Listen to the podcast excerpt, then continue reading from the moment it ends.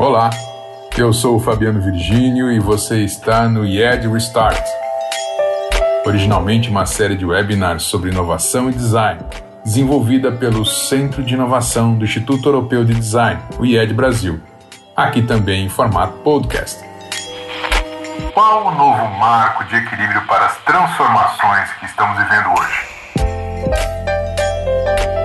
Para buscar respostas dessa pergunta central, baseado em nossa experiência nos diversos setores econômicos e criativos do país, criamos essa série de conteúdos visando gerar uma nova perspectiva sobre os desafios trazidos pela crise atual, a partir de debates com convidados que vão te fazer repensar sobre suas escolhas e como reinventar verdadeiramente seus caminhos para o futuro. Acompanhe conosco Siga também nosso canal no YouTube, Instagram ou entre em contato pelo e-mail cried.cried.com.br. Será um prazer sua companhia.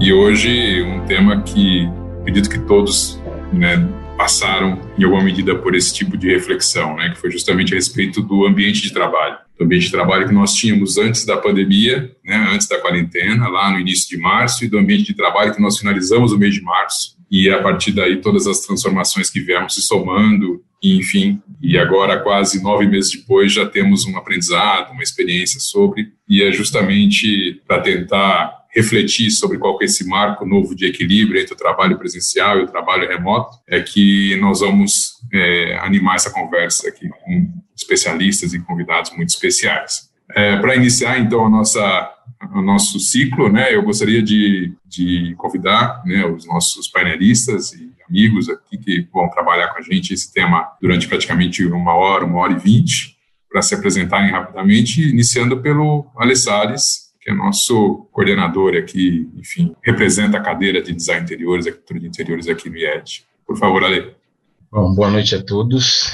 Obrigado pelo convite. Eu acho que é uma grande oportunidade falarmos sobre o tema, né? Obviamente em vários colegiados, né? Então, profissionalmente isso é muito importante. E eu sou Alexandre Sales, né? Sou arquiteto urbanista, mestre em semiótica, proprietário do estúdio Tarimba e também coordeno os cursos ligados à área de design interiores e mobiliário do Instituto Europeu de Design e estou muito feliz aqui da gente ter a oportunidade aí com, com nobres colegas da gente falar sobre o tema. Adriana Hidalgo, por favor. Boa noite, obrigada também pelo convite, por participar desse bate-papo. É, eu sou arquiteta de formação, arquiteta e urbanista também. Já estive também como educadora em curso de design de interiores, já estive como é, arquiteta de interiores, né, tive meu próprio escritório, é, e hoje sou facility manager da TOTUS e focado, né, coordeno é, prioritariamente a, o time de infraestruturas, obras e manutenção, então toda a parte de hard service das unidades nacionais. Então, estamos aqui, tem bastante coisa para a gente falar. Acho que vai ser um, um, um bom papo aí. Conversa muito rica, tenho certeza. Sim. Vamos lá, então agora, Alessandro, da Invera, por favor. Só boa noite, gratidão pelo convite, satisfação toda nossa na empresa. Meu nome é Alessandro, eu sou diretor comercial da Rivera Móveis, formação em engenheiro industrial, estou na empresa há 20 anos, 30 anos de mercado, e a gente está bem otimista aí com essa parceria e um excelente evento a todos. E por fim o Daniel.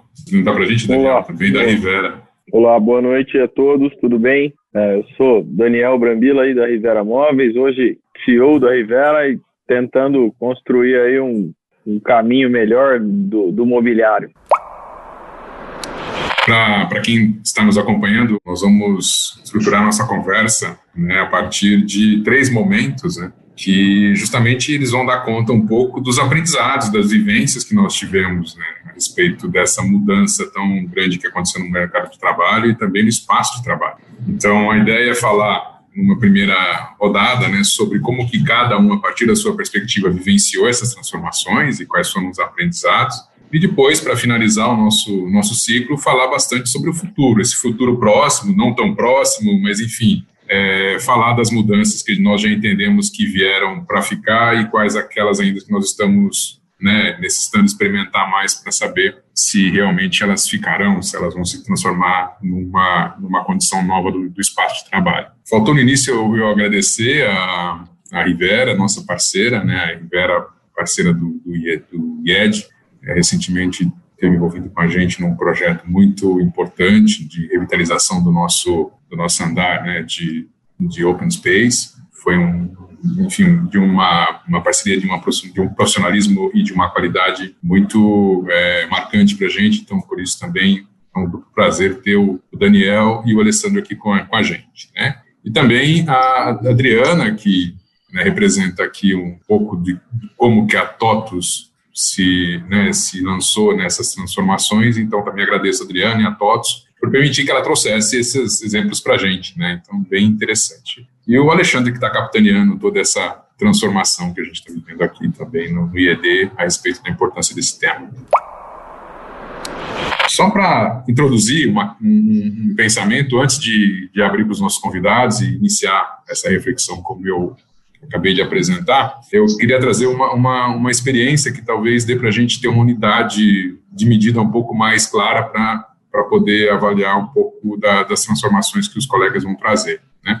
Ah, em 2003 até 2007, eu tive a oportunidade de trabalhar como consultor na área de espaços corporativos, né, de espaços imobiliários corporativos. Que essa vivência foi uma vivência muito importante, porque foi quando o mercado estava se transformando, saindo desse modelo organizacional mais dividido em silos ou até em estações de trabalho um pouco mais assim herméticas no sentido da configuração, sem muito diálogo, muitas barreiras, né, de barreiras realmente físicas, né, entre as pessoas, barreiras de status até em alguns tipos de equipamento, como cadeira e tudo mais. E o que a gente percebeu naquele momento é que o mercado ele migrou, ele fez uma transformação para uma cultura organizacional muito mais verticalizada. Então, nós tivemos, a partir dali, toda essa geração de imobiliários né, que trabalha essa, esse conceito da ilha, do open space, da integração. E essa consultoria tinha esse objetivo, né? Ajudar a empresa a fazer essa transformação, não só na questão imobiliária, mas também em relação às cadeiras, porque ali existia ainda uma questão muito segmentada das cadeiras e agora, hoje, a gente percebe que, do ponto de vista de ergonomia, independentemente do nível hierárquico das, né, dos, dos líderes ou, enfim, dos colaboradores, as cadeiras têm hoje um nível de qualidade incrivelmente bom do seu ponto de vista de conforto, pensando no usuário final, né? Esse processo durou cinco anos, né? É, e foi um aprendizado bastante grande. Em função desse, desse, dessa atuação, eu tive a oportunidade, fui procurado por uma jornalista da Folha de São Paulo no início da pandemia para falar sobre como que poderíamos observar essas mudanças hoje agora no home office. E o que me chamou a atenção é que as perguntas, né, a maneira como tinha sido organizado aquela matéria inicialmente, ela veio toda ela orientada por um modelo mental anterior a 2002, 2003. Trazia ainda ali alguns vícios de olhar a respeito do trabalho, da hierarquia, da organização, e o que, na verdade, acabou sendo o grande trabalho daquela matéria, convencer e trazer essa, essa discussão que, na verdade, nós já tínhamos né, se transformado, já não éramos mais aquilo que estava sendo inicialmente lançado ali como desafio. Então, duas, duas medidas de tempo, né? Há quase 10 anos atrás, cinco anos para uma transformação muito mais simples do que ocorreu agora, recentemente, né, meses atrás. E para um olhar comum, para alguém que não é especialista, ainda né, existe ainda uma distância muito grande do entendimento da complexidade e dos atributos que um bom espaço de trabalho deve considerar. Né? Então, fazendo um paralelo, né, cinco anos para uma mudança de mercado e agora praticamente uma, duas semanas no máximo. Foi isso que aconteceu na segunda quinzena de março. Né? Hoje as empresas estão muito mais organizada, do ponto de vista de cultura, para uma mudança como essa, do ponto de vista de tecnologia, evidente, mas acho que dá uma real dimensão, né, praticamente cinco anos e né, uma mudança maior em duas semanas. E, e é nesse, nesse sentido que cada um dos painelistas tem uma experiência muito bacana para compartilhar com a gente a respeito do como que foi, como que cada um vivenciou, como que cada um trouxe esse tipo é, de olhar, né? Então, é, para iniciar essa nossa nosso segundo momento, eu queria que os nossos painelistas trouxessem essa experiência, trouxessem essa vivência, esses aprendizados é, a respeito do que, como que foi olhar para o espaço de trabalho antes da pandemia e olhar ele hoje, né? Como que a gente está percebendo essas mudanças de maneira prática no dia a dia. Esse mundo, né, foi a gente foi realmente pego de surpresa, né? Comecei o ano com um projeto de expansão dos nossos postos de trabalho e de repente, em realmente, acho que não foi 30 dias, nós colocamos toda a operação para a segurança das pessoas em home office, né? Então, um grande trabalho aí, principalmente, que a gente não pode pensar hoje no espaço apenas físico, né? O espaço virtual faz todo sentido, uma demanda muito grande, né? Dos nossos pares de TI, de infraestruturas, para poder prover, né? Mobilidade, ou seja, hardware, condições de, de rede para essa condição de home office num prazo tão curto, né? E depois, num período muito rápido, todo o levantamento de notícias que vinham é, praticamente diárias, né? É, e como preparar o escritório para essa reabertura, né? Dentro do, das condições, com o olhar 100% para a condição humana, né? Acho que a grande palavra aqui é pensar em como prover segurança e não só patrimonial, que é uma área do facility, mas sim a segurança de saúde, a segurança humana, né? Então a gente tem essa reflexão do espaço. Acho que nesse momento é o aprender, é o desaprender que a gente passou esse ano, um desaprender total e o reaprender, né? Que esse é o ponto, né? E dentro da empresa, eu fico muito feliz de estarmos já olhando em 2017 na condição da indústria 4.0, né, que é o grande open space, onde a posição de trabalho é horizontal, então a cadeira, assim, ela atende todas as condições, mas atende desde o do assistente, do analista, até o diretor na mesma condição de igualdade, então toda um, um, uma condição de cultura da empresa que já trazia isso. E mesmo assim, com toda essa cultura já bastante à frente, tivemos muitas adaptações. Né? Então, esse, esse é foi o primeiro momento de reflexão né, do ambiente. Bom, Alessandro, quer falar um pouquinho da, da experiência da Rivera? Concordo com, concordo com a Adriana, a gente veio passando por momentos semelhantes. A Rivera é uma empresa de 52 anos de mercado, né? Ela, ela teve que, que se adaptar inúmeras vezes com as mudanças e alterações que o mercado solicitou. Nós estávamos num ano muito bacana, muito positivo, um crescimento imenso, investindo em design, inovação, valorizando pessoas sempre, que é um dos lemas de, de trabalho nosso. E isso veio numa, num resultado bem positivo para o início do ano, né? Onde o open space já era fato, a gente já estava com uma linha bem definida, tomando um sucesso importante de respeito no mercado, com uma credibilidade bem bacana, e aí aconteceu tudo isso. Mas a gente sempre defendeu a tese de, de não ter só uma linha corporativa. A Rivera veio trabalhando de dois, três anos para cá, com opções colaborativas e decorativas. Então a gente chama a linha de produto como se fosse uma linha interativa. É uma linha que ela acompanhou as mudanças do mercado, né? E com, com tudo que veio acontecendo conosco esses últimos dois anos, nessas mudanças, o, você está em alguns estados trabalhando com representantes fidelizados, você está trabalhando com uma equipe técnica, contratando pessoas, investindo pesado em inovação, em projetos, em design. A mudança, ela, ela lógico, é uma mudança que todo mundo sentiu, mas a gente sentiu com o ponto de não dar aqueles cinco passos para trás, né? Lógico, a gente teve que se adaptar, mas todo o desenvolvimento, todas as criações, elas continuaram.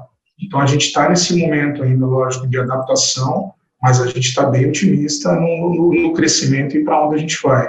Aquelas perguntas de quem somos, onde estamos, para onde vamos e com quem vamos são frequentes no nosso dia a dia. Assim. Uma das atitudes já no início da pandemia, né, lógico, depois que a gente se adaptou com pessoas, jornadas de trabalho, se adequou a nível fornecedor foi a criação do Screen Care, que deu muito certo.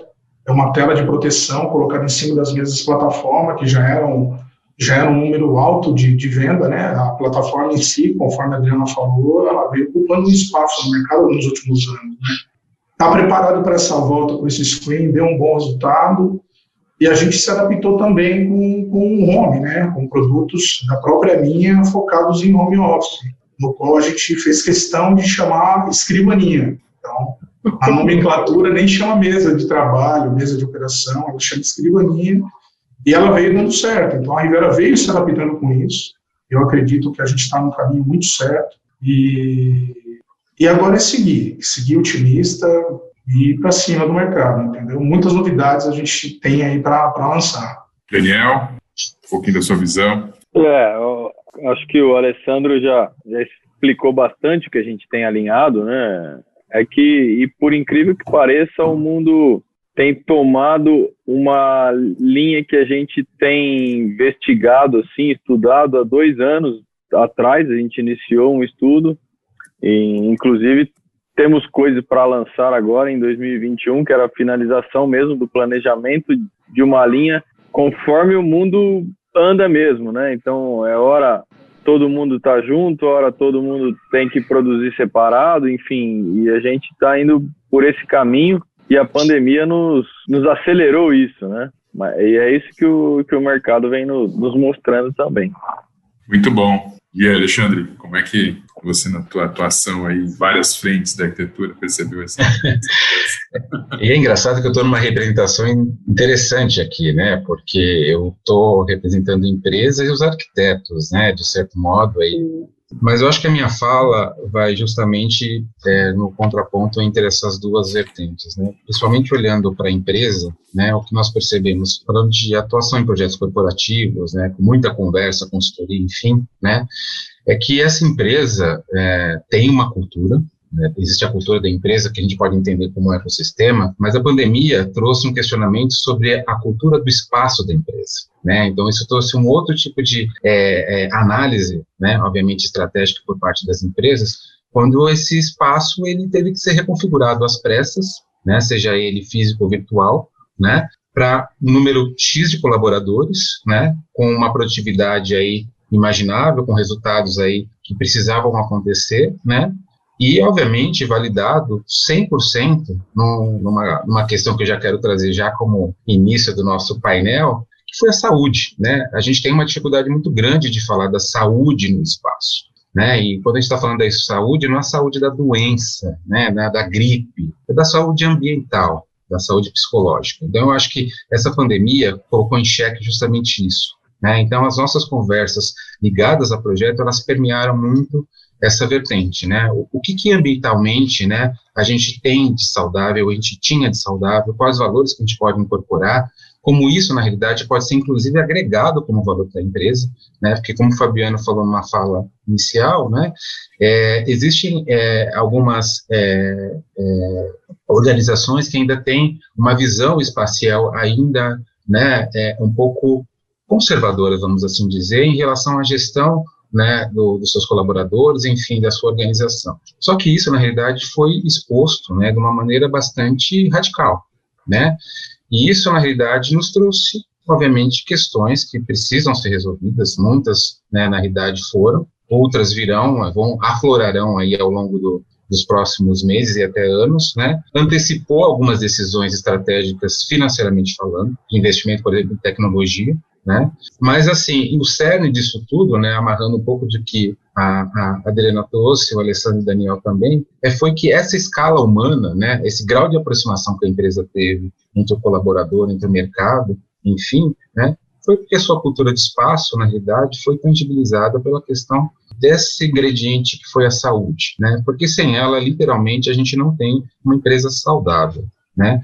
E eu acrescento uma, uma outra questão que talvez seja complementar a isso, né, que essa saúde, né, ela também foi uma coligação entre espaços, né, então, é, de algum jeito, a, as empresas, né, as corporações têm uma ligação direta com o espaço corporativo, né, aonde, né, o endereço, e de repente esse espaço doméstico, né, ele teve um cruzamento ali de, né, de interferência, né? Então, o espaço da empresa virou um espaço doméstico, virou um cenário ali do qual a empresa, inclusive, não tem controle, nem como o colaborador também.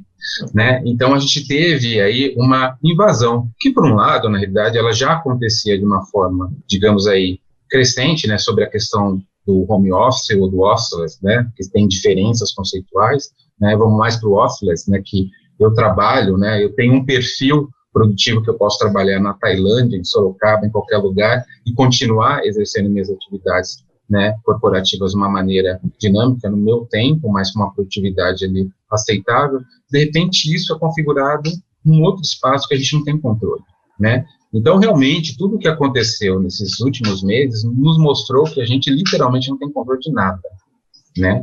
Isso foi muito assustador, né? Em todos os sentidos, uma maneira conceitual e financeiramente complicada, né? Então, os nossos valores realmente foram expostos de várias formas, né? E isso, na realidade, sim, é uma oportunidade. Né? Então, basicamente, o que aconteceu conosco, né, tanto em relação à, à parte corporativa de projetos, enfim, né, ligados à arquitetura e design, né, é, a gente também teve um reflexo interessante que foi o acadêmico, né? Então, a gente tem cursos ligados diretamente a esses profissionais que estão atendendo justamente esse mercado que está numa evolução conceitual e com milhões de pontos de dúvida, né? Do tipo, mas espera aí, e a mesa, como eu especifico, né? Não tem mesa. Não, agora a gente está falando de home office, mas o home office tinha uma cadeira que não era para um home office. Né? Então, assim, surgiram questões realmente conceituais que impactaram diretamente o, o mercado da arquitetura e design interiores de uma maneira realmente de revisão. Né? Isso é muito positivo, né? porque também é, é, revalida né, o nosso papel realmente como curador de espaço. Né? Então, isso é muito legal. Muito legal. Eu acho que hum, hum, se apoiando um pouco nesse gancho que o, que o Alexandre trouxe para a gente, né, é, a respeito do, da questão cultural, né, a gente pode afirmar com tranquilidade, né, porque isso ficou muito exposto, que o espaço de trabalho é uma consequência da infraestrutura e da cultura organizacional. Né? Como é, como que essa, como que isso está sendo é, pensado, com qual maturidade, com qual visão de futuro, com qual visão humana, principalmente, trazendo essa dimensão que vocês já tocaram, né? E eu queria lançar essa segunda pergunta, né? Fazendo essa reflexão um pouco sobre a cultura organizacional, começando de novo pela Adriana, vocês tiveram um movimento de rapidamente colocar quase 7 mil pessoas, né, no modelo de home office. E, e, assim, como é que fica a cultura organizacional quando você está trabalhando remotamente, né? Essa é uma questão, né? Porque não é mais aquela questão do espaço, como a gente conhece, de trabalho, que vai ajudar a reforçar a questão da cultura, mas essa cultura ela tem que continuar vibrando, né, pulsando lá na ponta, só que agora num espaço conforme a lei colocou, um espaço completamente é, sem controle ou diria até, posso estar errando, sem projeto. Né? Pelo menos não foi o projeto, não foi projetado para isso, né? Então, Adriana, como é que foi um pouco dessa experiência que você vivenciou na TOTUS e é... esse impacto para essa quantidade grande de colaboradores? Dentro da empresa, no começo do ano, a gente já estava estudando essa possibilidade do, do home office, né? Aí a gente tinha um plano de colocar 300 pessoas para teste, né, de alguns modelos de trabalho. Em meio a esse projeto, né, a gente reaprendeu a colocando 7 mil pessoas em home office. É um projeto que praticamente foi congelado também, assim como o meu projeto de expansão de posições. O que, que fica de reflexão e aprendizado, né? Acredito que a cultura da empresa atual, ela, su, ela supera né, essa, esse olhar humano. Então, a cultura da empresa, é, talvez por ser uma empresa de tecnologia, já ter uma vertente que, é, que já tem uma boa base, então, eu acredito que isso é, se ampliou, né? Se ampliou tanto que a gente, esse olhar humano chegou a trazer vários questionamentos né, do RH, como é que vocês estão, o que, que vocês precisam de apoio, é, campanhas internas, são nove meses, né, gente? Dá para nascer um ser humano em nove meses. Campanhas assim, onde nós, enquanto colaboradores, ajudamos o nosso instituto a apoiar famílias. Então, iniciativas desse jeito surgiram iniciativas de empréstimo de mobiliário, né, de, de cadeira, de monitor, para melhorar o conforto dessas pessoas que tiveram se reinventar dentro das suas casas, né, e tudo ficou meio mobile, né, a, a casa ficou meio mobile, né, a gente teve que se arranjar, de repente, a gente não, nosso espaço residencial, ele não foi construído para ser escola, para ser casa, para ser um núcleo interativo o dia todo, né? Nós muitas vezes temos um ambiente residencial para dormir. Então todo mundo saía de manhã, né? As crianças iam para a escola, os adultos iam para o trabalho e à noite se encontravam. E aí era a rotina das, da maioria das famílias, né? E tudo isso teve que ser reorganizado, né? Então, o mobiliário que aparentemente a gente olha só o que nós temos dentro da empresa, a gente começou a olhar as necessidades dos nossos colaboradores em casa. Só que não como um plano de negócio, né? Não, não deu tempo da gente olhar o, o residencial como um projeto que tem o seu tempo, que vai se avaliar quais são as necessidades ergonômicas, as condições de cada casa. Porque dentro de uma, de uma regra normal, né, um módulo de trabalho dentro do mundo corporativo, você segue as normas de iluminação, de qualidade do ar, de ergonomia, todos os ajustes para as várias alturas, os espaços de distanciamento, tem um monte de coisa que a gente traz aqui, a própria indústria nos apoia, né, os, os projetos de, de espaços corporativos trazem muito desse conceito, né, nós produzimos, né, internamente, mas contratamos empresas especialistas nisso, os próprios fabricantes de mobiliário já trazem essas expertises hoje, eu acredito que a Rivera tem um departamento focado nisso, e também temos as, as áreas de colaboração, né, onde tem o café integrado, onde o bate-papo, e isso é a parte psicológica.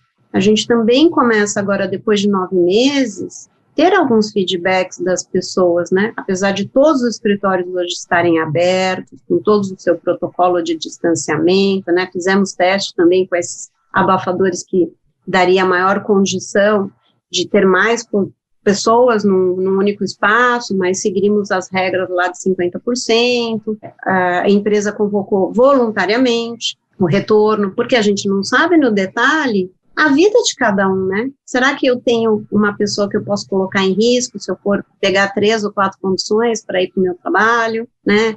É, será eu não tenho escola para deixar meu filho porque agora é tudo online, né? Como é que é a vida de cada um, né? Então a gente deixou de olhar é, só o dia a dia corporativo enquanto companhia e começou a olhar as pessoas como seres humanos nas suas realidades, né? E eu como líder, né? Eu comecei a olhar o time de outra forma. A gente teve que mudar a rotina, gestão de pessoas, pessoas que têm que estar fisicamente na empresa, né? Facilities não, não tem como fazer virtual, né? Tem como programar e atender o cliente virtualmente. O cliente está lá, o espaço físico, a manutenção o zelar pelo espaço. Então, é muita coisa para a gente pensar aí. E o espaço, ele é para o humano hoje, né? A gente tem que olhar quando, quando a gente volta, né? Como que esse humano vai voltar? Para o espaço seguro, para o espaço que ele pode ter algumas outras regras de trabalho, né? Será que ele vai voltar 100%, ter a sua posição de trabalho? Tem muitas dúvidas, né? Mas a gente está pensando sobre todas elas. É, e esse, Os colegas esse... pode complementar aí que a gente falou bastante coisa sobre isso.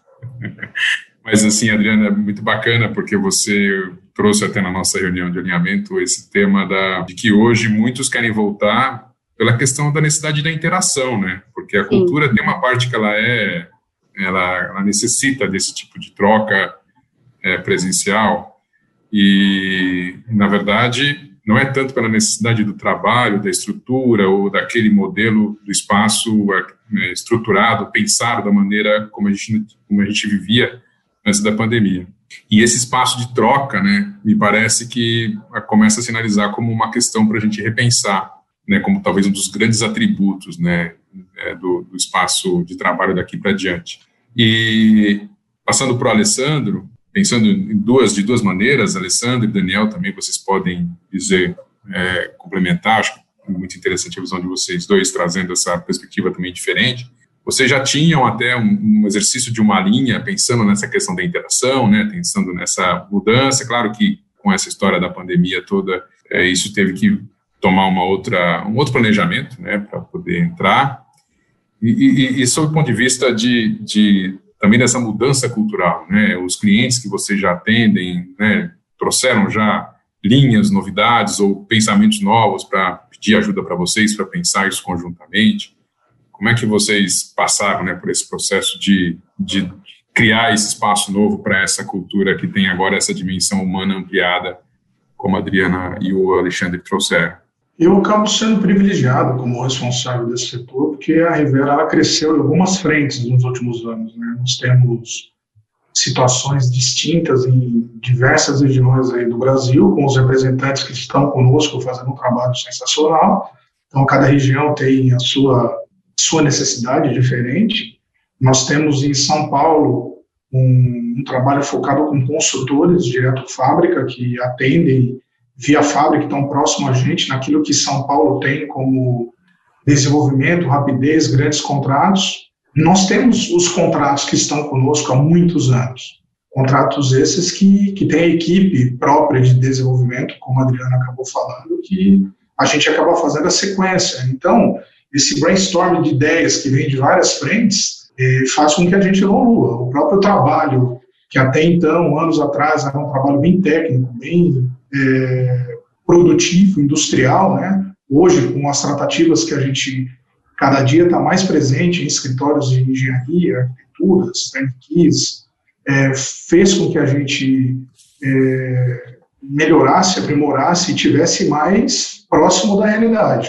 Como o Daniel falou há pouco, a gente já vinha trabalhando num projeto, um projeto inovador, um projeto em curadoria, curadoria feita em empresas americanas, europeias. A gente chegou a fazer contratos com, com, com isso e e esse produto ele tá para ser liberado no mercado, entendeu? A gente está bem satisfeito com aquilo que, tá, que foi feito e que pode causar muito benefício para os parceiros que a gente tem e que a gente vai ainda ter em função dessas mudanças. Como eu volto a falar, acaba sendo interativo a, a proposta. É uma proposta que, que você vai ter que pensar muito no home até o office e no office até o home. Você vai ter que unir essas, essas situações, né? os, os layouts de, de, de, orçamentos agora nesse período de pandemia, ele está bem, bem distinto. Né?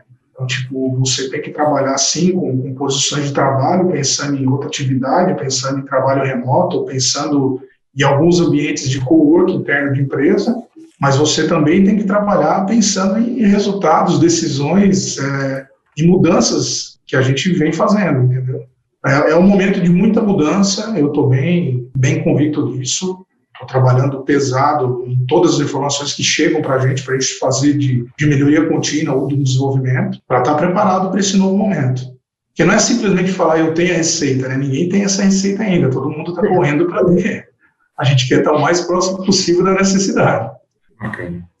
Daniel, você quer trazer um, talvez do ponto de vista organizacional da própria Rivera, que é uma empresa que já tem mais de 50 anos de atuação, né, passar por um momento desse, acho que um aprendizado também na questão da organização do próprio negócio, que é muito interessante, né, perceber como que vocês é, trouxeram as mudanças e estão olhando para o futuro e conectados e, enfim, passando por esse momento ainda com essa energia e, essa vontade de, de transformar, de gerar mais soluções. Sem dúvida, né? A gente sempre foi focado em, em produzir imobiliário corporativo, né? Que é, ou seja, que são para, para as empresas mesmo, né? No, no ambiente de trabalho, né? Sempre esse foi o nosso mote. Mas agora, com esse evento da pandemia, tivemos que entrar na casa do, do funcionário, do colaborador, do trabalhador. Né? Então, tudo se misturou e de uma maneira brusca. Agora, a partir de hoje, você tem que ficar na sua casa e tem que ter condições de trabalhar e produzir e fazer tudo ao mesmo tempo com as crianças em casa, com é, tudo agora, né? É, muito, foi muito rápido esse baque. Né? Lógico que a história do mobiliário ele já vinha se misturando, assim, já deixando o, o escritório mais agradável, né? Tudo por todo, toda a nossa história, todas as revoluções, né? O funcionário, o colaborador, ele sempre teve, é, vem ganhando espaço, vem ganhando mais tempo, é, assim, as pessoas vêm ganhando, vão mostrando mais o valor, né? Uhum. E, e, isso, de repente, a gente tem que agora, não, é, não, não são só mais as pessoas, agora a gente está na casa das pessoas, né? E tudo uhum. se misturou muito rápido. É, antigamente você via muita casa, né, com a planta, com uma sala de estar. Né, e hoje a gente não vê mais. E agora na, voltou um tem que ter um escritório, um lugar para trabalhar. né? Então, e, e, foi muito rápido isso, né? A gente tem informação, né? Tem pesquisa indo nesse mesmo sentido, mas não, não, sabíamos que ia haver uma quebra nisso e tem que ser agora. Tão brusca, né? É, aí foi muito brusco. E agora temos que estar tá na casa e tá no, no, escritório, aí o escritório com cara de casa, a casa com cara de escritório, né? Então é, é, é um desafio interessante. E nisso sempre tem oportunidade para muita coisa, para muita mudança e, e, a gente vê cada um achar pela cultura o que como que reage melhor. Mas essa mistura não é fácil. É um aprendizado intenso e, e necessário porque o negócio precisa continuar acontecendo, né? E, e conectando um pouco essas essas respostas ali, acho que um pouco da sua experiência, novamente para atuar em diversos setores e estar tá trabalhando aqui com a gente também com o curso de design imobiliário, Vai ter uma pergunta da Silvia, falando um pouco de, dessas mudanças no sentido mais conceitual, né? No, como que isso interferiu no desenho, ou está interferindo, acho que essa questão é mais no gerúndio do que exatamente na... Estamos no meio da mudança, na verdade, né? Como é que isso já está sinalizando algumas atenções aí em relação ao, ao objeto, vai, que aos objetos que configuram o espaço de trabalho. Como é que você conecta essa questão da cultura com essa nova dimensão também de qualidade de design dos objetos? Silvia é uma querida. É o seguinte, eu acho que tem uma, uma, uma questão importante, né, que que nós iniciamos a nossa conversa, que foi essa mudança de escala, de escala de observação. Né? Então, na realidade, obviamente, os espaços, né, eles se tornaram, de certo modo, invasivos conceitualmente, né? E a gente fez descobertas, né? E eu acho que, assim, de uma maneira mais análoga, né, eu acho que a gente tem algumas camadas que a gente começou a, a reinterpretar, que acaba sendo muito interessante até para tangibilizar a questão do próprio mobiliário. Primeiro que você se reconheceu como um território ali, né? território pessoa. Depois você viu um território, segundo foi a sua casa-trabalho. E depois você viu um território global, mundo, que também estava coligando com você ali. Então, assim, as nossas fronteiras espaciais, elas se amplificaram de uma maneira absurda.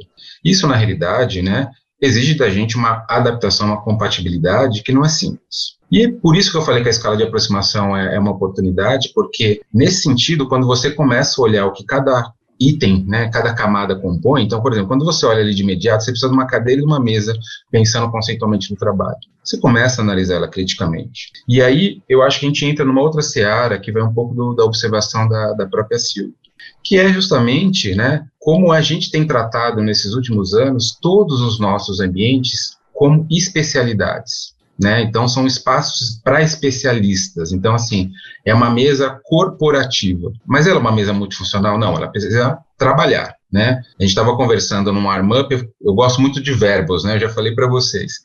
Então assim, ela é uma mesa para trabalhar, tá? Mas se eu tiver que comer, se eu tiver que desenhar, se eu tiver que fazer outras coisas, a multifuncionalidade desse mobiliário, né, ela está muito retinta a, a, um uso muito direcionado, né? Então, assim, industrialmente, até pelos nossos queridos aí participando, então, principalmente também pela observação que a Adriana trouxe, eu acho que a gente tem uma oportunidade de design, né? Uhum. Na realidade, assim, o, o, nesse, nesse inteirinho, o arquiteto, ele, ele tem uma, uma, uma, uma, vertente de quase de antecipar, né, é, ou traduzir, né, é, muitas das informações que estão sendo sinalizadas aí no futuro imediato, né, e trazer para a discussão agora. Falando do designer ainda, mais ainda, né, se a gente pegar design, de, desenho e desejo, o nosso desejo, então, ele é, ele é de especialista. Então, a gente especializou nosso desejo. Então, por isso que uma mesa hoje, talvez ela não funcione, ela precisa ser redesenhada. Por isso que uma cadeira, na realidade, ela precisa ser olhada, né, como a Adri falou, olha, precisa de uma boa cadeira, porque ela precisa atender é, a todos, sim, nós somos diversos. Por isso que eu falei, esse reconhecimento é importante, a gente reconhecer o nosso colega de trabalho, e talvez, sei lá, ele tenha necessidades especiais, né, para aquele assento, que a gente não tinha percebido, eu sentava na minha cadeira e trabalhava. Então, isso é um desafio realmente social. Né? Então, acho que um pouco da nossa missão, né, pensando como proponentes em relação ao design, é isso. Por que, que a gente precisa, nesse momento, estar tá muito ligado ao que está acontecendo para pensar em redesenhos, né? ou então em multis, né? multifuncionais, multidisciplinaridade? Porque o momento urge. É uma, é, é, assim, não é nem uma questão de oportunidade. Começa né, a se comportar como uma necessidade. Né? Então, assim, os nossos materiais, é, como eles, na realidade, têm um comportamento sanitário, como eu falei, né, higiênico, né, como a palavra, para o nosso desempenho, ficamos 12 horas numa mesa, da qual a gente não tem um infravermelho para saber se ela está realmente com aquela qualidade. A gente nunca questionou, porque a gente está numa produção tão absurda de volume que a gente não parou para realmente, né, como eu falei inicialmente, a saúde fala assim, para aí, deixa eu só te contar uma coisa. Além disso não estar tá funcionando, isso está realmente gerando milhões de problemas. Né? E não foi só a crise corporativa, como a gente falou. Quando a gente voltou para nossa residência para trabalhar, para nos entreter, para educar e tudo mais, nós vimos também que o ambiente doméstico não está preparado para tudo isso, né? Às vezes o nosso quarto, nossa sala, nossa cozinha, né? É, adoro estatística, né? Se a gente vê o, o que a pandemia gerou de pesquisa, por exemplo, para bolo da tarde, mesa, quatro, seis lugares. Isso é um sintoma, gente. Me desculpe, isso é um sintoma de que as coisas realmente elas não estão na, na, na, vertente que ela precisa estar para a escala humana. Entendeu? Então, a gente está com uma crise de escala mesmo, de entendimento de escala. Por isso que eu falei das camadas. A partir do momento que a gente começar a amplificar esse reconhecimento né, de como a gente interage e a tecnologia é, imputa né, justamente que a gente entenda isso de uma maneira mais ampliada, faz todo sentido a gente pensar em redesenhar as coisas, né, reconfigurar, né, sem vergonha nenhuma. Né, eu acho que isso é muito importante, porque corporativamente, né, falando realmente de instituições que têm um investimento muito grande em sites, em espaços imobiliários e tudo mais, isso é uma oportunidade de entender se isso funciona mesmo. Né? O, o, o Alessandro falou sobre a questão da escrivaninha. É afetivo, entendeu? As pessoas descobriram também na pandemia o afeto justamente sobre os objetos, e não é uma vergonha falar isso, né? E quando perceberam que uma cadeira e uma mesa não funcionam, peraí, tem alguma coisa errada, né? E ela não estava funcionando até mesmo para se fazer uma refeição, né? Então eu acho que a gente começa realmente a amplificar isso, pensando nessa questão do redesign e tudo mais, até numa questão de consumo, né? A gente tem várias vertentes que estão passando por várias disciplinas, moda, enfim, falando de sustentabilidade, né? E nesse caso, a gente também está falando de sustentabilidade humana, né? De valores que a gente está ali consumindo, né? Inclusive com, com o mobiliário, que nos apetece, que nos, nos cre faz crescer e nos transforma. Talvez não sejam, né? E não é porque a gente criou um, um espaço colaborativo que as pessoas vão interagir. O mobiliário é cognitivo, né? Talvez uma poltrona verde-limão não vai fazer com que as pessoas interajam. Não mesmo. Não mesmo. Né? Veja o, o, exercício, por exemplo, com o espaço institucional. A gente precisa emprestar as coisas de outros, de boas práticas. Trazer, por exemplo, o que a gente aprende para o ambiente da escola. Vamos trazer aqui para o corporativo. O que a gente aprende para o ambiente da casa. Vamos trazer para o corporativo. O que a gente aprende, a, aprende com a rua, o parque. Vamos trazer para o corporativo. Né? Eu acho que essa fração de contaminação é muito importante para essa revisão espacial, para essa revisão conceitual, né? E, obviamente, para esse redesign, né? Essa sinalização de olhar esse futuro e trazer para cá realmente algumas demandas que são importantes serem revistas, faz todo sentido e, obviamente, é um, é um eu acho que é até uma, uma responsabilidade social. Bacana, Ney. O José Guilherme ele já fez alguns comentários aqui no nosso chat, muito interessante, falando justamente né, sobre essa reflexão de como manter a cultura organizacional né, nesse modelo distribuído que a gente está atuando hoje. Então, muito interessante a, a, pergunta dele, a questão, na verdade, ele não coloca uma pergunta, mas coloca um pensamento, né, que, que realmente o quanto isso é importante para a gente pensar o que fica né, dessa, desse aprendizado para o futuro próximo. Né. E também essa questão de você, muitas vezes, observar é, esse espaço de trabalho, o espaço de, de, moradia, como era colocado antes, com uma perspectiva de qualidade diferente, né, com um prisma de qualidade diferente. Né, e a gente percebe que, na verdade, a, o, espaço de, da, da moradia, estava nessa, nessa comparação aí, muito, não sei se justa que eu estou fazendo, ele estava muito aquém da qualidade, né? Porque me parece que, como as pessoas ficavam menos, ou tinha essa cultura um pouco mais de de estar sempre em movimento ou trabalhando num lugar específico, né, se deslocando até lá. E o espaço de trabalho, por ser um espaço de relaxamento também, ele tinha uma, uma talvez uma um olhar diferente a respeito do que você tolerava como qualidade, né? E parece que agora a gente tem que pensar em iluminação também, tem que pensar, né, em como é, trazer algo que tenha uma qualidade de investimento. Acho que isso também é um ponto muito interessante, porque É, hoje você encontra mobiliário, cadeiras de trabalho com garantias de 5, 7, 10 anos, né? Quer dizer, tem que, tem que funcionar bem garantir a saúde das pessoas durante um largo é, intervalo de tempo para que justamente vale a pena o investimento, né? O investimento se justifique ainda melhor. Ela vira um ativo, né? Vira um ativo, exatamente. E, e, na casa não tinha essa ideia, né? A gente muitas vezes compra porque acha que é, é interessante ali, tem uma questão de, de gosto de primeiro olhar e muitas vezes você compra, daqui muitas vezes dois anos aquilo já se foi, né? É, ou já está com algum tipo de problema que você está meio que tentando ali se corrigir sua postura para conseguir ficar corretamente naquele objeto. É, eu acho que essa é uma reflexão que fica né, baseada aqui no argumento que o José Guilherme trouxe, acho que é uma reflexão que já fica a respeito do próximo futuro, né? Como é que nós vamos trazer esse olhar um pouco mais acurado, né, um olhar um pouco mais atento, essa qualidade do, do morar e para que esse hibridismo possa acontecer com menos impacto possível dos dois lados. E, e usando dessa, desse argumento, José Guilherme, para já direcionar para a nossa é, última pergunta, antes de abrir para o chat e ficar, enfim, conversando com as pessoas que estão nos assistindo de maneira definitiva, é, o que, que, vem assim para o futuro? Qual o insight que vocês trazem para o futuro? Né? A partir dessas mudanças que vocês perceberam, vivenciaram, o que, que fica? Né? É, como já um, um, sinal né, de mudança que realmente se torne viável. Né? Quando iniciou a pandemia, a, a, algumas empresas já se adiantaram a falar assim, não vamos mais voltar para o escritório. E já começaram ali, muitas vezes, deixar aquele espaço vazio, ou, né? e agora a gente percebe que a interação, que o convívio, ele tem uma camada importante nessa cultura, que algum tipo de encontro, tudo bem, redesenhado, reconfigurado, nós vamos ter que criar condições né, para acontecer, né, resolver essa expectativa de valor que está surgindo. É, pensando na pergunta inicial do nosso, do nosso encontro aqui, né, qual que é esse marco de equilíbrio? Onde, onde nós vamos entender que pode ser um ponto de equilíbrio interessante?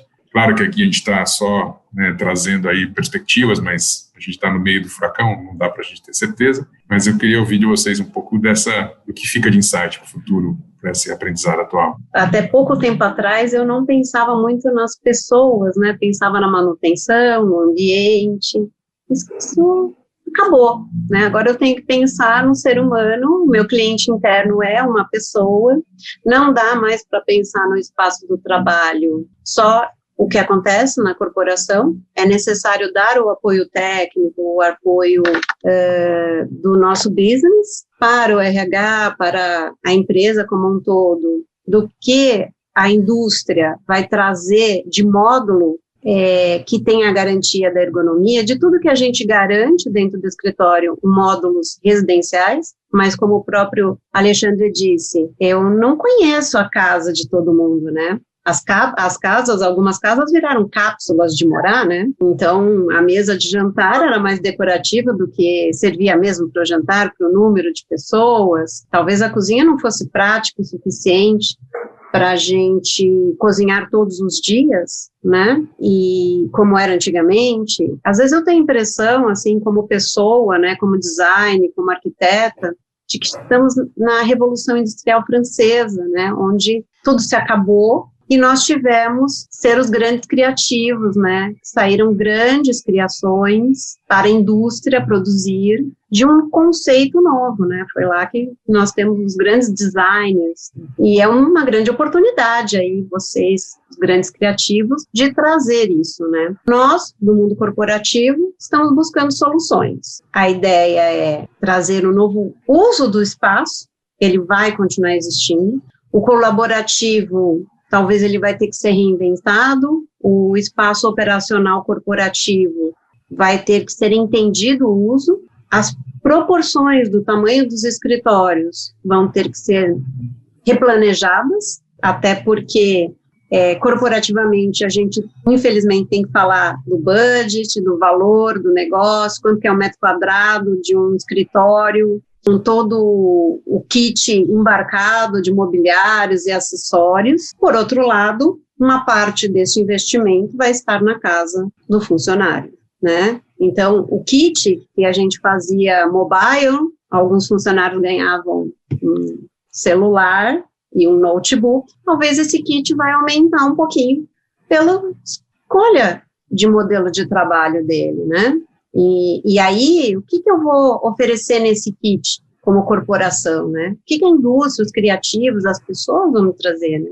Um móvel reversível, mas o quanto esse elemento da cadeira, com toda essa condição, o quanto que esse mobiliário ele vai ser versátil para conseguir atender é, várias cápsulas de, de, habitação que a gente não conhece, né? Então esse é o pensar do futuro. Primeiro, como que eu vou usar o escritório para acolher novamente? Todo mundo quer voltar.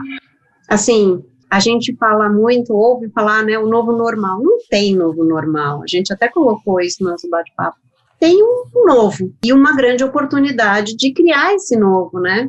De ficar aí para a história esse novo modelo que a gente está criando, uma oportunidade de recriar, co-criar, um momento de criação. Então, a gente está trabalhando muito, né? Quem achou um dia que home office era um momento de lazer, hoje a gente descobriu que ficar sentada na cadeira da sala de jantar das 8 da manhã às 18 ou às 19 ou às 20, que é a trilha do horário de trabalho corporativo hoje, não é possível. Não é possível, porque a cadeira não foi feita para isso, a cadeira foi feita para ficar duas horas ali no momento de diálogo.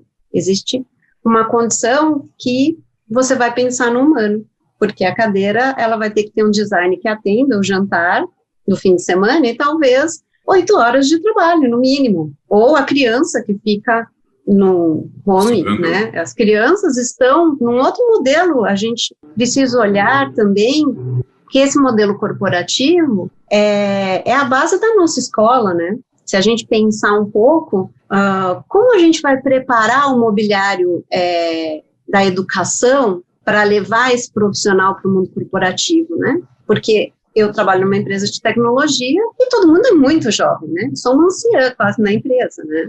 As pessoas são muito jovens, né? Então, esse, essa pessoa, ela ela está no mundo que, que a gente estava trabalhando. Então, essa indústria que a gente comentou, né, que desses espaços que o Fabiano colocou no começo, que demorou cinco anos lá para a gente matar esse novo espaço, é um modelo que já não atende mais. E que as escolas ainda estão falando desse modelo, né? Escola de administração, as escolas. Né? E aí a gente tem a oportunidade de também reformular o mobiliário da escola, o jeito da escola, porque esse é o jeito que nós vamos trabalhar no futuro. Então, o reflexo é muito maior quando a gente pensa no design, no mobiliário. A gente está falando do corporativo, mas toda a base para uma pessoa chegar no corporativo vem também das instituições de ensino, né?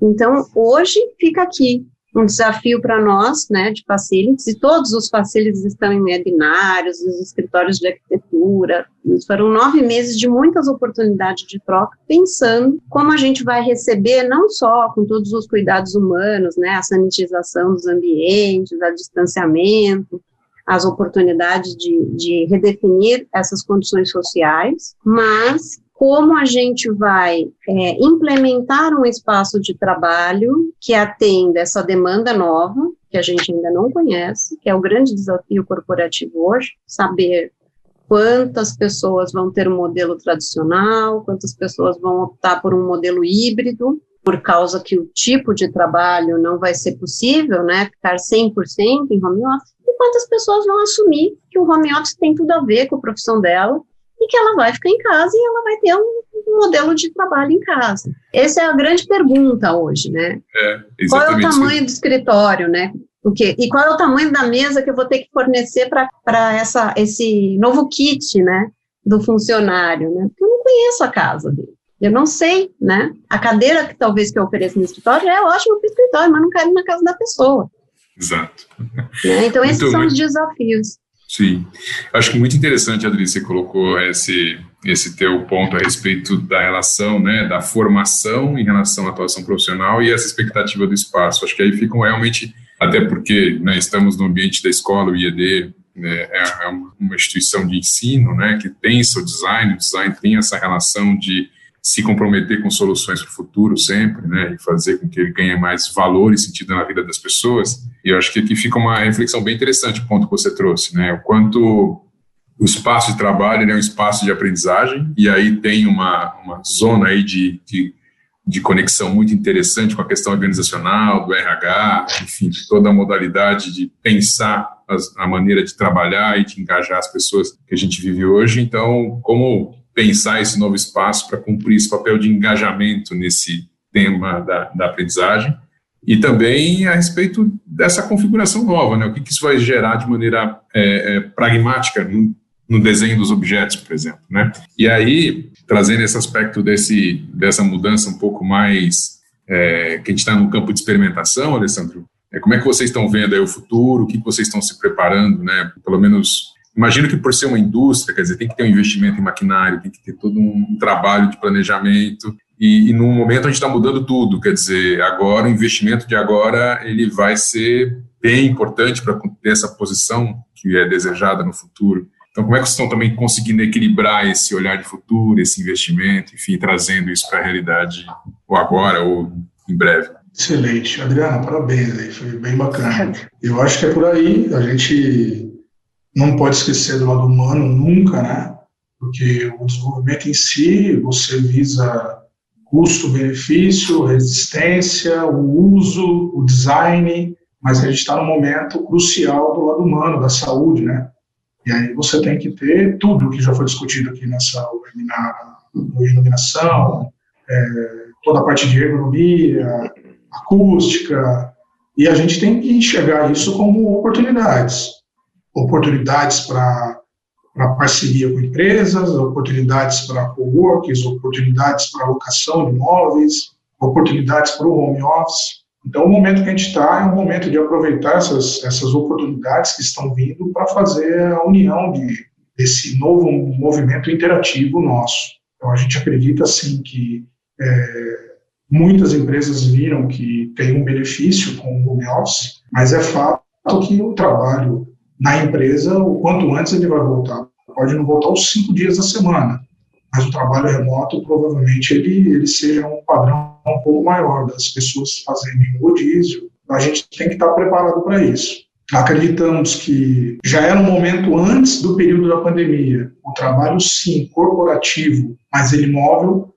A gente chegou a fazer alguns cases do final do ano para o início desse ano, de grandes plantas aí que deram muito certo, plataformas móveis, é, unidas por engate, com parte de fiação, um chicote de tomada pronto para ligar em parede, chão, mesas rebatíveis, a retirada dos gaveteiros, inclusão em massa de lockers, muitas opções trabalhando até sem painéis, a mesa lisa, onde você trabalha a mesa para reunião naquele momento, para abertura de, de, de projetos, ou até a mesa com altura, seja ela manual, mecânica, elétrica, e de repente aquela mesa já é um brainstorm para você trabalhar. O conceito em si mudou muito. Né? Até então você entrava em salas para reunião e você tinha uma mesa gigante, aquele painel de parede, os armários Cridenza, saíram esses armários, entraram aparadores, saíram os painéis da mesa, agora são mesas totalmente separadas, com rodízio, com trava, divisórias articuladas, quando se tem divisórias.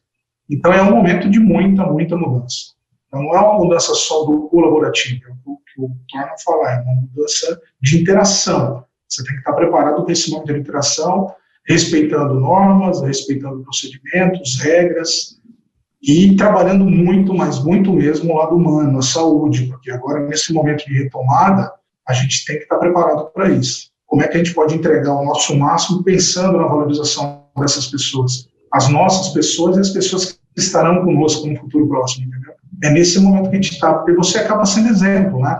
Eu vejo aqui em casa, sempre viajei, sempre saía de madrugada, voltava à noite, e é um momento que você vê, você é o exemplo para sua filha, que também está fazendo todo o trabalho de escola online, e um exemplo, meu caso, balé, inglês e outras coisas, e aí você, esse momento a gente nunca teve, né? As reuniões agora têm início e fim, sim, porque a partir daquele momento você já está em outra reunião. E você trabalha e trabalha muito mais do que antes, certo, Adriano? Certo. Porque você não tem horário de entrada e saída. Então, esse limite também a gente vai ter que, vai ter que aprender como usar isso, né? Até para você ter saúde e seguir. Então, a gente está nesse momento do aprendizado de como é que coloca isso em prática e como é que a gente tem resultado. Mas é o o aproveitar a oportunidade está sendo o, momento. Como é que a gente faz isso acontecer? Muito bom. Aproveitando aqui várias coincidências, que coincidências não existem na verdade, mas é, a Priscila colocou aqui justamente uma reflexão falando sobre isso, né? Ela fala sobre o quanto as crianças estão observando os pais trabalhando, né? Que é esse justamente isso que a Alessandra trouxe, e como é que elas também estão se espelhando, né? Porque existe uma, uma troca aí, um aprendizado que não é só verbal, que não é, né? Ela está aprendendo, sugando praticamente toda a situação dos pais, né? Sem que exista uma troca oficial, entre aspas, acontecendo ali, né? É um ensinamento, vamos falar assim, mas não. Então ela está vendo como está acontecendo, tal, e a gente é, sempre agora nesse nesse período aí de, de quarentena, acho que foi muito comum, né? É, acho que não sempre a palavra, mas é comum a palavra, essa relação das crianças com o espaço nosso, né? Ou com outras pessoas que não são do espaço de trabalho, normalmente elas acabam aparecendo. E, e eu digo da coincidência, foi muito interessante que o Daniel estava aqui conversando com a gente, o filhinho dele apareceu, deu um tchau ali pra gente, né? Os animais e, também de estimação aparecem. de estimação aparecem, passam em frente e tudo mais, e, e as pessoas estão muito acostumadas com isso já, né? Isso traz uma carga afetiva para a relação, né? Nossa profissional como um todo, que seria impossível, por exemplo, conhecer o filhinho do Daniel se a gente não tivesse fazendo uma, um painel como esse, nessa condição, é né? E aparece, isso, e aparece ali, dá um, dá um tchauzinho simpático e sai, né? Acho que são muitas interações novas que a gente está tendo que também ver como organizar né, o ponto de foco, o ponto de conseguir trazer essas relações para um nível de normalidade, mas a gente percebeu que a questão afetiva, né, ela veio para ficar. É, e aí, Daniel, jogando para né, para você um pouco já o gancho, né? É, se quiser convidar o João Pedro para dar um tchau, mas um outro tchau, mas é, como é que você está? Como é que você está vendo aí o que fica para o futuro a respeito dessas mudanças que a gente está discutindo aqui hoje? O que você já poderia arriscar para a gente? É, tem, tem, temos que organizar todas essas relações, né? Porque do meu tempo de criança, o papai estava trabalhando, né? E aí, quando ele chega, acabou o trabalho, mesmo que era tarde, mas acabou o trabalho, né? E, e agora não, agora a gente está trabalhando, tem as crianças, aí tem o cachorro, que era isso que ele queria, na verdade, ele queria soltar o cachorro. Então, é, é, é, temos que organizar tudo isso e, e ser exemplo para nossos, nossos filhos também, né? Ainda é tudo muito novo, né? Eles também estão sem escola, quer dizer, sem presença na escola, né? A escola está sendo também via internet e, e o que abre também até, né? Eu estava observando, pensando aqui na gente conversando e que é um negócio interessante também, porque acaba com as fronteiras, né? Então a gente pode trabalhar numa empresa do Japão hoje, né? Estando aqui e nossos filhos também podem estudar numa escola da China, enfim, é, e, com, e, como organizar tudo isso, né? É, ainda é novo isso para gente, embora o mundo vinha amadurecendo com isso, mas ainda é novo, porque veio num baque, né? Então, que era um armário, hoje ele tem que ser um armário, um aparador, ser mesa de trabalho. Como bolar tudo isso, né? Então, até isso é um, um desafio aí, mais até do, do Alexandre, né? A gente está aqui dando apoio, mas é o pessoal de, de arquitetura, é, a Adriana, é, o que a, a, a, gente como fabricante, né, puder ajudar, pensar, testar, né, isso estamos à disposição, mas o, o desafio é maior aí da arquitetura, do design, que tem que trazer tudo isso antecipar o, o futuro, né? Ale, você trouxe na nossa conversa muito o tema da coexistência, né? Acho que também é um, é um tema para o futuro cada vez mais forte, né? Pensando em todos esses é, insights que o Daniel, a Alessandra e a Adriana trouxeram, né? Acho que só reforça esse aspecto, né? Então, bem bacana. Cabe um desafio de design aí bem, bem para os designers bem interessantes, né? Bem interessante para poder tangibilizar toda essa história e, e, encontrar, ajudar, enfim, as pessoas a encontrarem um novo sentido na configuração desse espaço. Né? Não, exato. Na realidade, acho que tem uma, uma chancela que é muito importante em cima de todas as nossas falas, né? Que é o reconhecimento de um ecossistema, né? Todos nós aí temos microecossistemas, mas vivemos num ecossistema comum, né?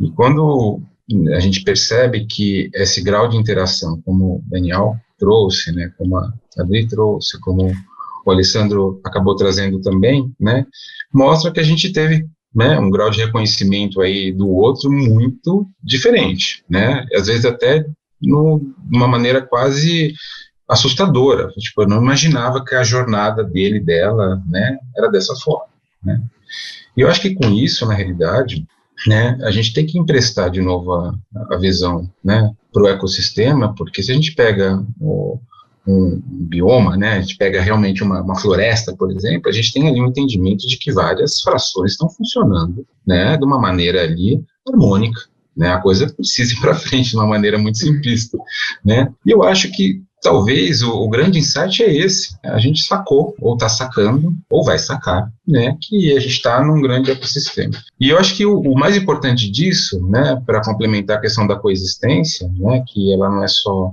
humana, ela é espacial, né, do, do, do que gera essa coexistência, é realmente a gente funcionar em rede. Né? Eu acho que não é só uma rede virtual, ela é uma, ela é uma rede com várias camadas. E, e, nesse caso, até pegando a ponte, por exemplo, do, da Rivera, né, e do que a Adri também trouxe na experiência dela como corporativa, né, é que, por exemplo, a solução, né, como o Daniel jogou para mim, né, representando os arquitetos e designers, é que a gente tem aí um histórico de que essa ponte entre a indústria e o design Atura, ela é só demanda, ela, ela, ela, ela quebrou, né, ela, ela vem se fragmentando, ela vem ficando muito tênue, né, então, tendemos demanda, precisamos de mesa, precisamos disso, precisamos daquilo, o que que tem disponível?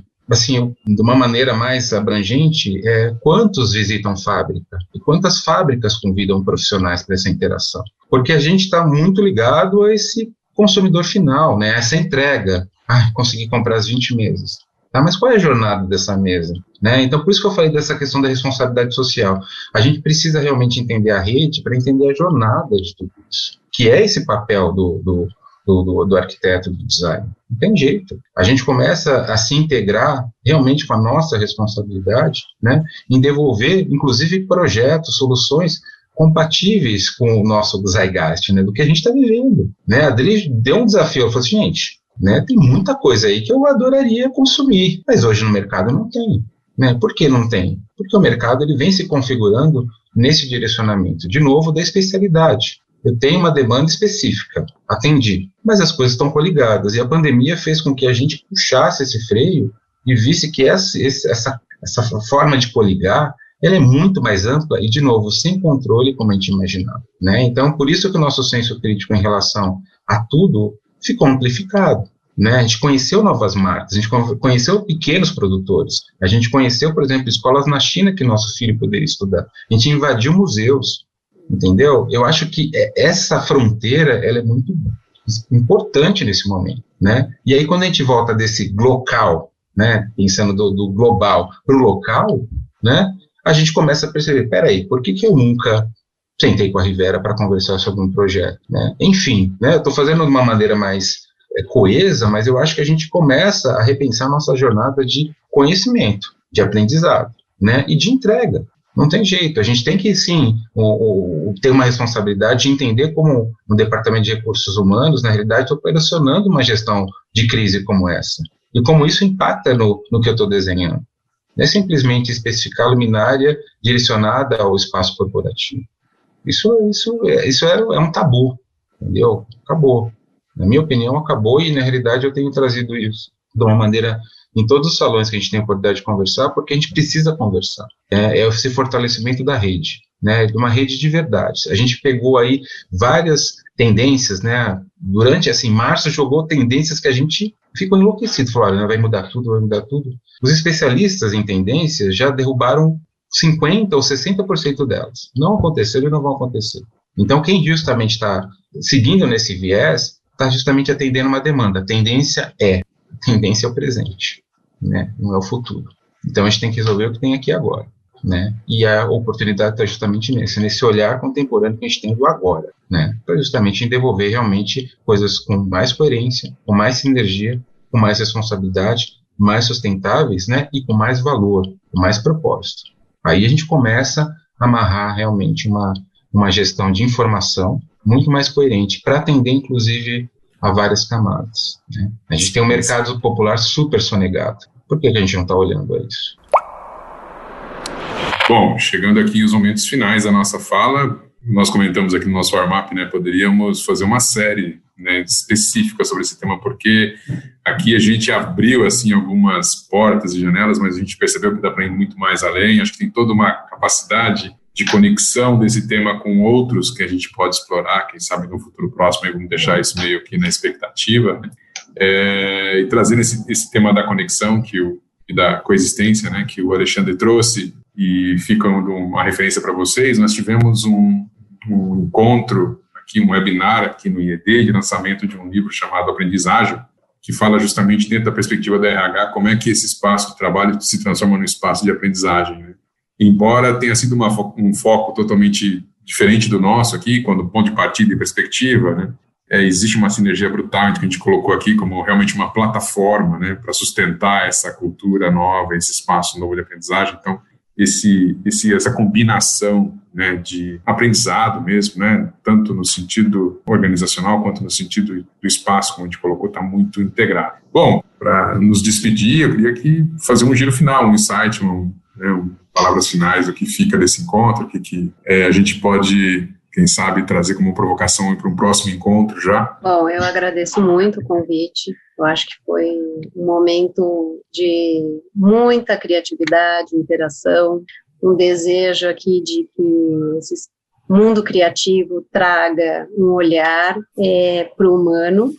Hoje não dá para a gente pensar num projeto sem não conversar com as pessoas e entender as necessidades. Né? Existem muitas diferenças sociais, diferenças de cultura e a própria cultura das empresas. Né? O pensar que muitos líderes vão ter que se reestruturar como cultura da empresa para poder embarcar nessa nova necessidade do trabalho. A arquitetura e o ambiente, o móvel, ele só envelopa tudo que o humano deseja né? A gente não, não tem como atender enquanto profissional se o RH, se a liderança não define qual é a, a, verdadeira demanda, né? São todos nossos clientes. E nós aqui, né, de infraestrutura, aí seja TI ou seja nós de facilities, de arquitetura, de design, estamos ansiosos, né, por entender esse cliente. E eu acredito que todas as corporações hoje estão fazendo muitos exercícios para se reinventar, entender e atender esse cliente interno. Então, eu agradeço muito a oportunidade, fica aqui uma oportunidade de outros bate-papos e também de, de repente, daqui a um ano entendermos o que fizemos, o que construímos e o que o futuro nos trouxe, que hoje a gente não tem nenhuma certeza. Muito obrigada. Obrigado a você. Eu queria agradecer a oportunidade, a imensa oportunidade aí de estar falando com vocês, deixar a Rivera de portas abertas para atendê-los a, a nível geral e a gente quer participar sim das mudanças. Fica aí a oportunidade de, de laboratório para o IED, a aproximação com empresas, com facilities. A gente quer estar próximo, quer fazer parte desse legado, quer fazer parte dessa história e nunca teve tão preparado como agora. É uma empresa de muitos anos de mercado, mas com pessoas jovens trabalhando, o comando é um comando de atualização, valorizamos muito pessoas, faz parte aí do, dos quesitos de princípios e valores da, da nossa empresa, essa parceria com, com, com o cliente, para nós ele não é um cliente, ele é um parceiro, né? E vamos fazer dessa, desse bate-papo ações aí que a gente consiga ter sucesso nesse futuro próximo, se, se Deus quiser. Muito obrigado pela oportunidade e até a próxima. É você, imagina. Queria agradecer a oportunidade, é muito legal estar com, com vocês. Aí você, até Fabiano, você pediu para eles para eles virem aí, eles estavam estão ouvindo aí, agora estão aqui. Né? Vem, cá, vem. vem cá, fala tchau aqui, vem cá. Dois ainda, Fabiano. Dois iguais. Tchau. É, são, são gêmeos ainda. Uau! que bacana. Então, assim, é muito, é sempre gostoso aí até ajudar a preparar né, a, o futuro, principalmente deles aqui. A gente está aqui, um dos motivos é isso, né? Da gente deixar um mundo melhor para as próximas gerações, né? É interessante, gostei da ideia da Adriana aí, daqui um ano a gente marcar e ver o que aconteceu, o que deu certo, o que deu errado, isso aí é sempre sempre bacana para a gente tentar de novo, né? E assim inventar e, e errar e acertar, até acertar e, e fazer um, um, ambiente de trabalho melhor, né? Um mundo melhor. Mas é isso, agradeço a oportunidade de participar aqui com, com vocês. Excelente, nós que agradecemos, Daniel. Bom, queria agradecer, obviamente, né? Sendo uma oportunidade deliciosa a gente poder conversar, aprender, né? Então, sempre que tem um convite como esse, eu entro em disponibilidade de aprender. Né? Então, foi muito importante ouvi-los né? inclusive os, no chat também a gente trouxe alguns insights muito legais, eu acho que é importante, né? E eu acho que isso precisa virar uma dinâmica, né? a gente precisa conversar, a gente precisa expor um pouco, né? De uma forma mais é, frequente, né? O que a gente pensa, porque pode ser muito contributivo para essa nova percepção em relação ao outro, né? Eu acho que é, essas camadas que eu trouxe, né? Que a gente tem aí como visão, acho que acaba sendo muito, muito importante. Eu queria deixar um, né, uma forma não somente de, de um olhar, né, em relação às oportunidades, mas é, eu acho que nesse momento a gente é, reaprendeu alguns valores, né, incorporou outros, e isso é muito importante, a gente não pode realmente sonegá-los, né, então eu falei que a gente tem uma, uma relação, né, ativa com esse mercado corporativo, né, não somente a gente aqui, mas quem está nos assistindo e, se Deus quiser, vai assistir. E eu acho que a gente tem que reaprender né, realmente a nossa relação, né, o nosso grau de pertencimento e de importância, de novo, nessa questão da jornada da produção, né, desse consumo. Né, porque, além de, de ser realmente uma, uma reflexão importante e positiva, ela pode reconfigurar né, esse futuro que a gente está discutindo. Né? Então, assim, é, seja como Daniel trouxe, né, essa, esse mundo melhor para futuras gerações, essa geração já está interagindo agora com esse momento. Então, essa, esses valores incorporados, né, como a gente ouviu no chat também, né, as crianças já estão observando esses comportamentos. Né? Então, assim, a gente realmente tem que perceber as nossas percepções, né, vamos assim dizer, para não ficar tão redundante, e transformar isso em, em, em algo muito positivo para esse mercado que a gente trabalha, né, e, e, de algum jeito ajudar, né, é, todos os pontos na realidade desse mercado a, a trabalhar por um, uma direção um pouco mais coerente, né, mais consistente, mais relevante, como eu falei já sustentável, né? E que realmente possa ser transformador para as pessoas, né? E aí eu jogo realmente a, a questão para esse público criativo, né? Para esse perfil criativo que não é só do arquiteto do design, mas desses multiprofissionais aí que estão coligados, né? Especialmente o arquiteto designer, né, a gente precisa realmente ver o que é o nosso papel como curador. Né? Não somos só especificadores, a gente é um curador de uma informação muito importante que transforma a vida das pessoas. A pandemia veio isso e, e falou isso de uma forma muito séria para a gente. Né? Qual o seu papel sobre olhar sobre o espaço que você está intervindo? Então, essa é a minha reflexão final. Bom, excelente. Eu que agradeço também em nome do IED do Centro de Inovação, a Adriana, o Alessandro, Daniel, parceiro, Alexandre, amigo, enfim, tá sempre, estamos sempre falando sobre ideias e perspectivas sobre o futuro, é sempre bom conversar com ele, com todos também, e, enfim, pensaremos ideias novas com certeza e projetos novos com certeza, porque já tem aqui gente colocando no chat que achava que esse encontro deveria acontecer mensalmente. Então, não é daqui um ano, não, é daqui é, é, é, mensalmente. Né? E eu concordo com ele. É uma questão só de viabilizar, na verdade, né? Mas a, a, em relação ao argumento, acho que ele está muito, ele tá muito preciso, assim, emocionalmente conectado com a gente também, né? Bom, mais uma vez, obrigado. Né? Finalizamos aqui e obrigado mais uma vez.